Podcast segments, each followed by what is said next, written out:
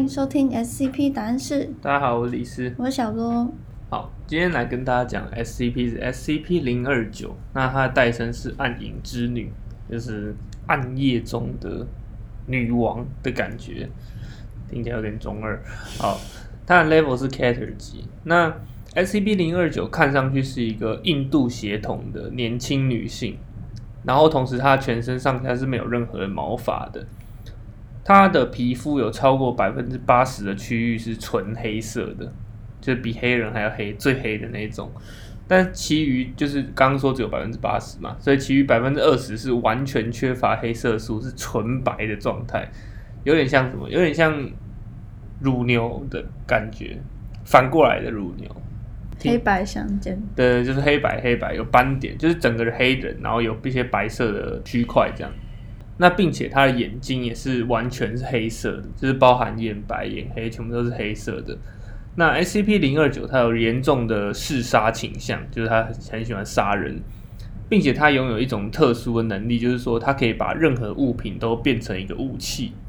可能这个杯子他拿起来就突然变一个杯子刀之类的东西。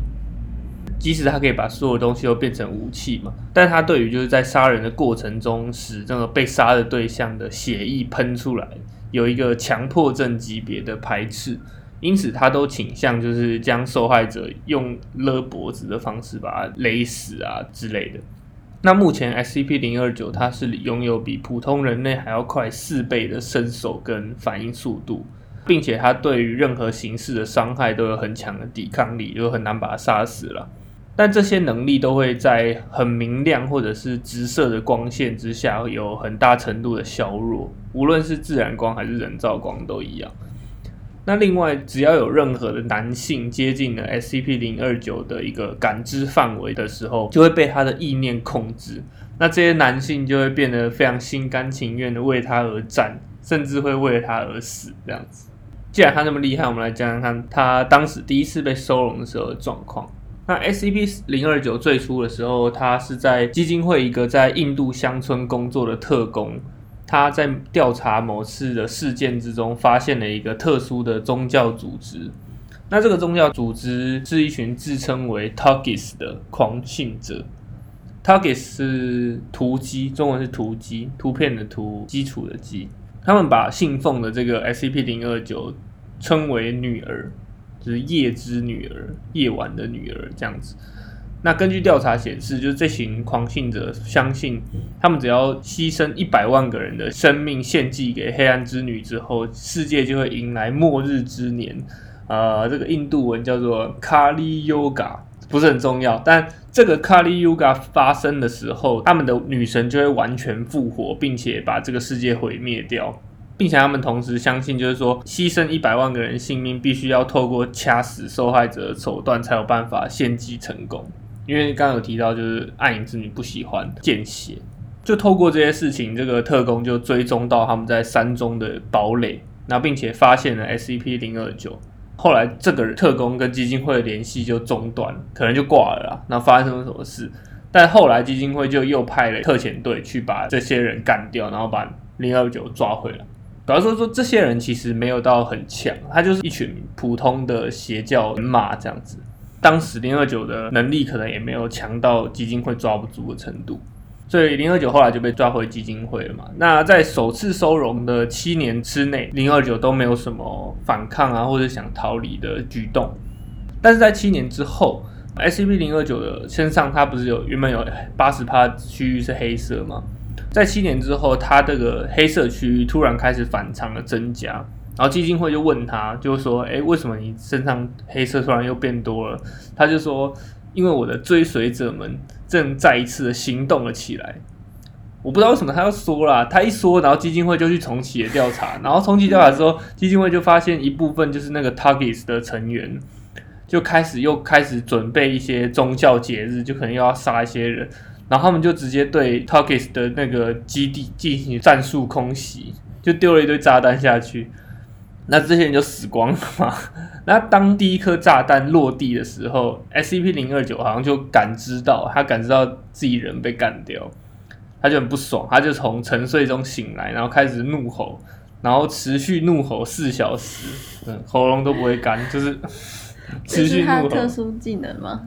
不是，他就是很生气而已，就是暴怒四小时这样。可能他们的那个轰炸持续四小时，然后同时他就很不爽，他就语无伦次的，就是吼叫说基金会杀害他的子民这样子。那在这一次事件之后，SCP 零二九身上的黑色素的增加现象就完全停止，就没有再增加一任何一点点。那同时，SCP 零二九开始很积极的尝试要逃跑，应该很明显啊，就是他本来想说他的那个信徒可能还有一些活着，可以再帮他杀人，然后献祭给他，他就可能慢慢就还是可以恢复真身，但现在可能就是完全已经没有，他可能要出去重新收集信徒这样子。谁叫他要大嘴巴？对啊，他自己讲的，他就不要讲就好。他说我也不知道，就突然变多了，对吧、太阳比较大，晒黑了之类的就好了。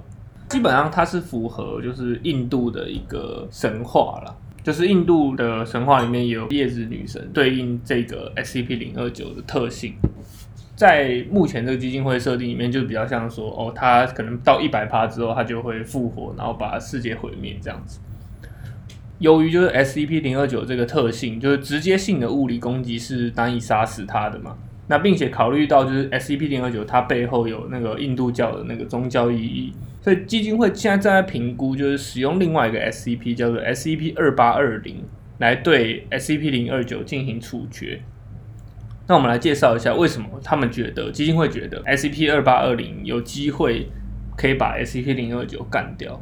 好，因为 SCP 零二九如果没错的话，它应该也是接近一个半神的存在了，就是它快要变神了嘛。那 SCP 二八二零它也是一个 Kater 级的 SCP，它的代称是变入天咒，这个是一个印度的名词，它是一个咒语，然后叫变入天的咒语，听起来好像很厉害，好像是一个魔法阵之类的感觉。但事实上，它是一个由改造版的人工智能加热剂，人工智能的名称叫加热剂，操控的多极线圈迫击炮，所以它是一个很大的大炮。所以只是用那个咒语来命名它而已。他自己说自己叫那个名字，就那个人工智能加热剂说：“哦，我的那这个大炮叫做变入天咒，酷吧？”对，比较特殊的是，就是这个大炮在炮口处安装了一个卫星天线跟一个半球形的仪器。这个半球形的仪器是可以有一些键盘啊、荧幕的。外部的人员，就基金会的人，可以透过这个仪器跟人工智能 KELK，就是加热机进行沟通。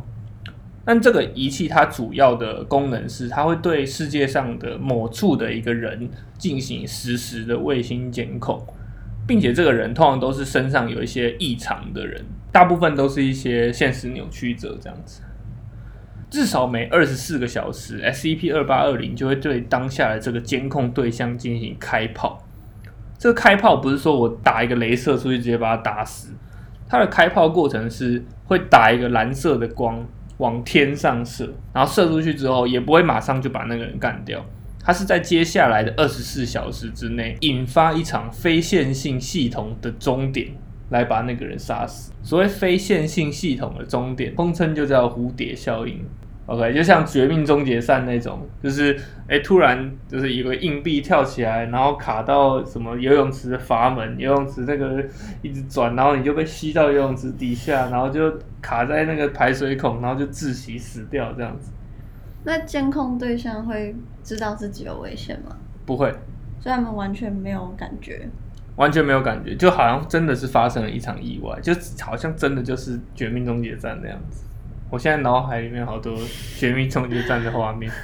超多局的，对啊，而且游泳池那个人也不是溺死的，你记得他是怎么我死的我？知道啊，好，我太就不说了，没有。大家有兴趣可以自己去找一下。那确认这个目标死掉之后，SCP 二八二零就会锁定下一个目标，继续追踪，然后把它干掉。它没有失败过了，但是它的缺点就是它比较慢，啊，一天只能干一个人这样子。那根据记录的话，由于就是 SCP 二八二零的开炮，好几个很强大的现实扭曲者都是被一些意外落下的石块打死，或者是自己拿着手上的枪走火之类的，就是很莫名其妙、很好笑的一些死因这样子。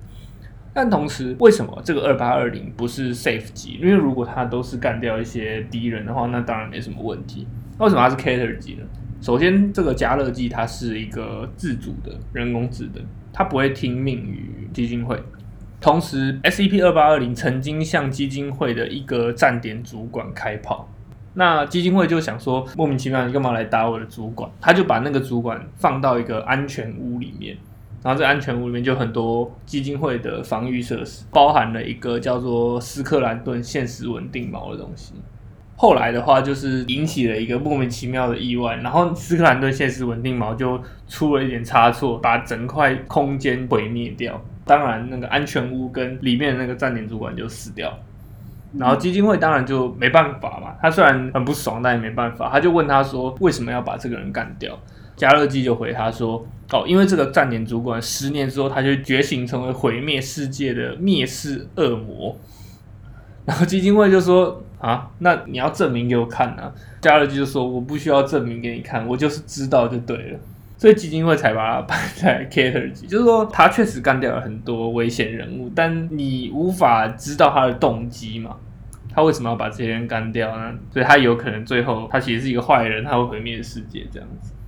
那为什么说这个二八二零有可能会毁灭世界呢？跟它的名字也有点关系。这个加勒季啊，其实它在印度神话里面是印度神话三大主神之一的毗湿奴的第十个化身的名称。你知道毗湿奴吧？毗湿奴、湿婆跟梵天吧？那可是它不是一个智能的系统 AI 吗？对啊。那它是。总有有最开始创建他的人哦，他有说他就是皮斯奴的化身，可能是皮斯奴去写扣，皮斯奴写扣，然后创建 啊，我创到第十个化身了，这样子一直狂写扣这样，那还蛮跟得上 没有，都第十个化身了嘛。好好，他之前比较有名的化身就是第八个化身的黑天，我不知道你知不知道，历史课本有教过了。然后第九个化身是那个佛陀，就释迦牟尼，这个你知道了吧？嗯，OK，就是毗湿奴的化身有十个这样子。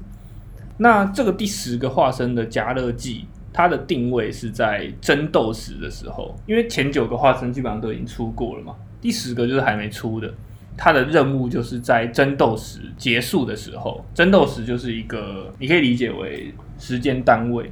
印度神话里面的时间单位，那我们目前就是处在这个争斗时，它是从圆满时，然后中间经过两个时，然后最后进入争斗时。每一个时里面，人类的寿命是从四百年变三百年，变两百年，变一百年这样子。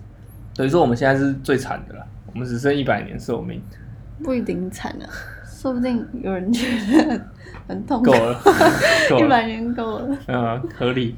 所以这个加热剂，它的最终任务很有可能就是要毁灭这个世界，然后重启新的世界这样子。那这个 SCP 零二九，它代表的印度教的人物是一个女神，叫加离。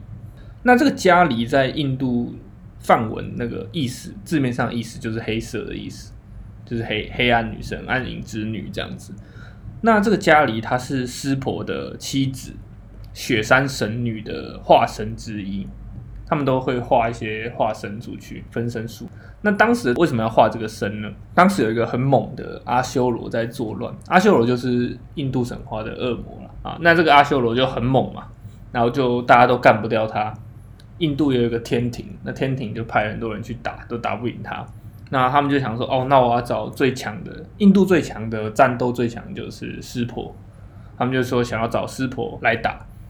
那湿婆刚好那时候在修行。他可能在闭关之类，就不能出来。他们就去师婆家说：“哎，师婆可不可以出来帮我们打一下？”然后雪山神女就去开门，这样子。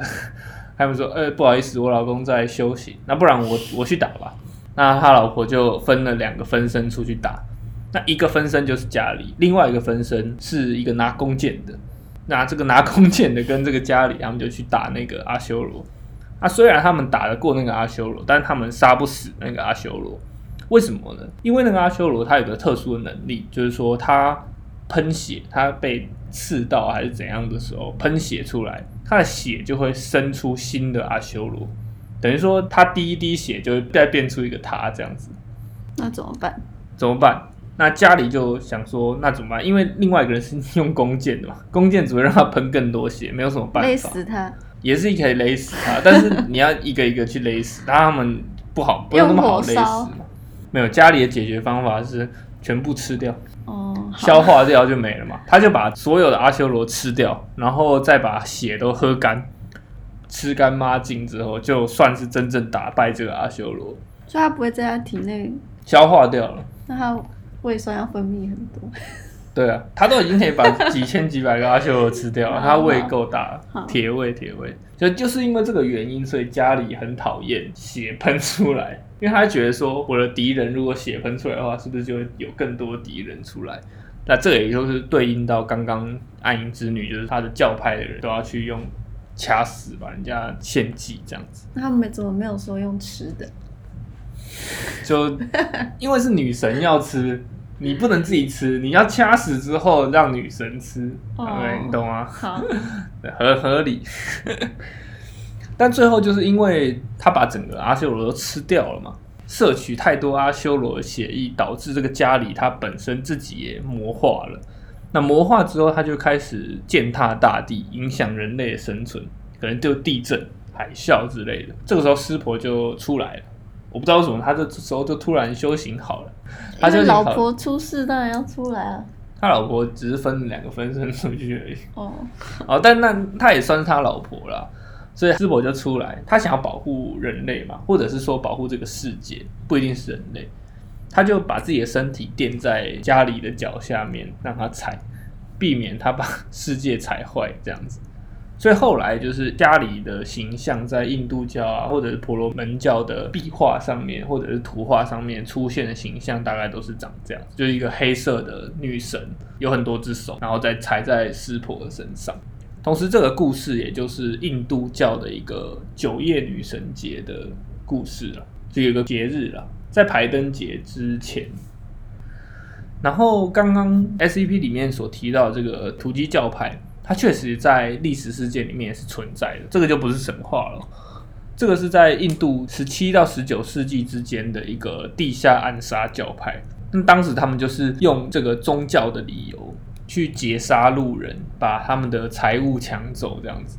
那他们杀人的方式就是用手巾把人家脖子勒啊勒到窒息，这样子就不会见血了。但根据就是历史的考究，就其实这个突击教派更多就是一个盗匪组织而已啦。他们只是用宗教来包装自己的盗匪行为。对，其实里面应该可能只有最早或者是很小一部分人是真的信仰女神的，就是那个家里这个女神。那他那个他真的有去对付那个暗影之女？你说二八二零吗？对啊，没有啊，就是基金会想要用二八二零去对付暗影之女，但就是他们还在考量阶段。但他就是他们也不一定会听基金会的话，对啊，就是他可能要去打字跟他沟通这样子。但我跟你讲，我觉得大几率二八二零是不会去打零二九的，原因是因为零二九他就是如果他是真的是家里的话，那他就是师婆他老婆的化身嘛。虽然有可能是魔化的化身，但他还是师婆他老婆。根据那个加勒记的 AI 表示，他自己是皮斯奴的化身，但那一尊大炮是师婆给他的。等于说师婆搞了一个大炮出来给皮斯奴，说：“哎、这个给你的 AI 用一用吧。”皮斯奴说：“好，没有问题。”等于说是皮斯奴在用师婆给他的武器去消灭一些不好的东西。那如果你叫他去打零二九，就是跟皮斯奴说：“哎、去把你朋友的老婆干掉喽。”所以理论上啊，理论上加勒基应该不会去打师婆的老婆，就是零二九。那 AI 应该是理性吧？他们没有感情啊，理性的啊，AI 很理性啊，因为他说他自己是，管这个关系吧？